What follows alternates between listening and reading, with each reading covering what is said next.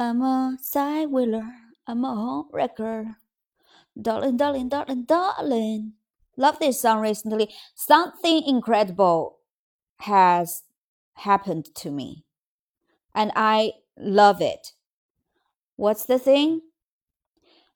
I realized that recently when I like when I have the crush, have a crush on any celebrity, and my first response to that is he should have been with me. He should have been with me.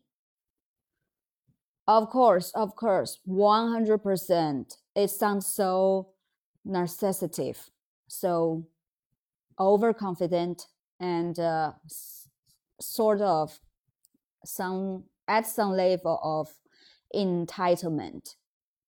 I mean, entitled. But no, it's not that superficial because I am a analyzing girl. I analyze my response. Why do I feel in that way? Where does this conf- confidence come from? Because I was not a confident people before. And what happened to me now? Que pasó, girl? Is it good or bad? Is it too confident or or I just become a person of entitlement? I analyzed myself. My conclusion is it's a fucking good thing. I love it. Why would I feel in that way? Let me answer the question. Like these days, because I watched some clips of the TV show Shameless, and I I have a crush on the Mickey in the show. The actor's name is Noel Fisher. Ah, he's so cute and I saw some pictures of him of him and his wife, and uh, oh, I don't know anything about his wife. Must be a good girl, cause you know he seems a good guy, so he must have good taste in women. That's what I want to believe, and uh, must be a good girl, so they're happily married. Good for him. But when I saw that, when I saw the picture of them and when I saw him, okay, not the picture of them, simply when I watched his video, because he's so adorable, so cute, I was thinking, he should have been with me. not just him, some other celebrities like my my beloved one, football star, or this one, that one, anyway, these cute guys. So he should have been with me. In reality, he they don't need to be with me because there are so many good girls available, you know. So why do I feel in that way again? I feel the person I like, the person I have crush on, the person I'm in love with, they should be with me. One i mean first i have this kind of pers pers how to say oh i have this kind of view this point of view this perceptive is because i am confident. I'm confident maybe maybe it's because i'm building up some abs on my tummy. So I feel oh, i'm a hottie now getting hotter and hotter now way far away from that but i'm wor- i'm working on that. So uh, okay exercise and working out give people confidence. Sure sure. 1 million percent true. But it's more than just some abs or your muscles biceps they send that the appearance superficial thing I think I feel the people I like, they should have been with me.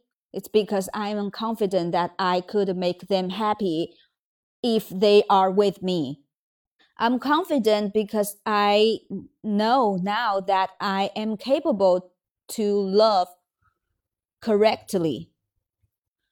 From my life experience, this knowledge, this experience, this wisdom I obtained from the previous hard life, this troubles, obstacles, setbacks. I've learned my lesson. So now I reach Mimi, I reach to a point that I know how to love people. I know how to manage a relationship, friendship or romantic relationship. I'm confident in that. I'm confident in that. One, I know how to love them, how to love others. Second, I know how to love myself, meanwhile loving someone else. I love them, I respect them. Them, come on. I love him, I respect him. I love myself and respect myself more. So I know I have a control on myself. And so when you have a control on yourself in a relationship, you reflect this self control on the other side, on your partner.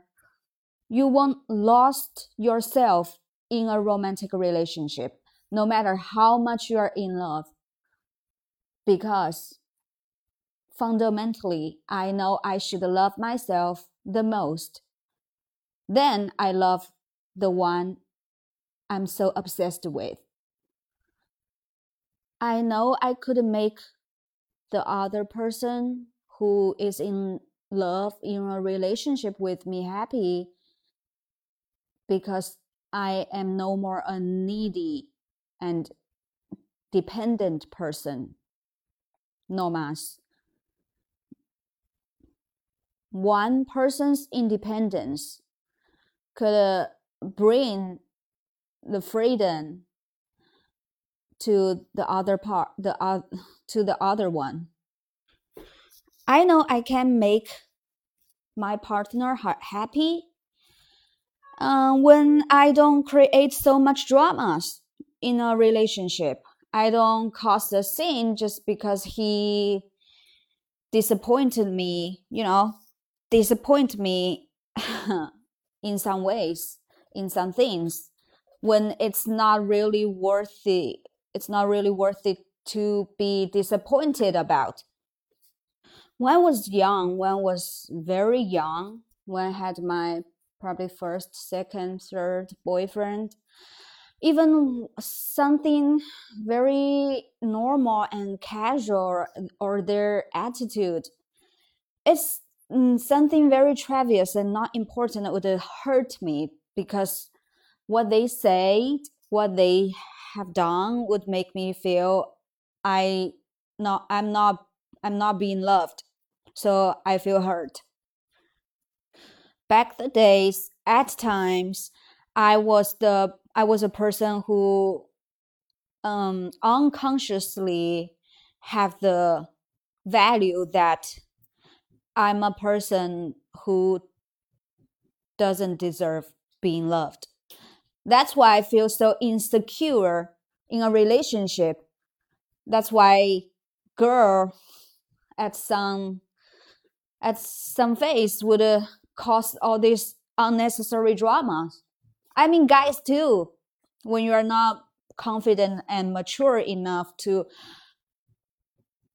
to feel secure and safe, you just create the atmosphere that everything is wrong and the relationship has so many problems and uh, obstacles and disappointments.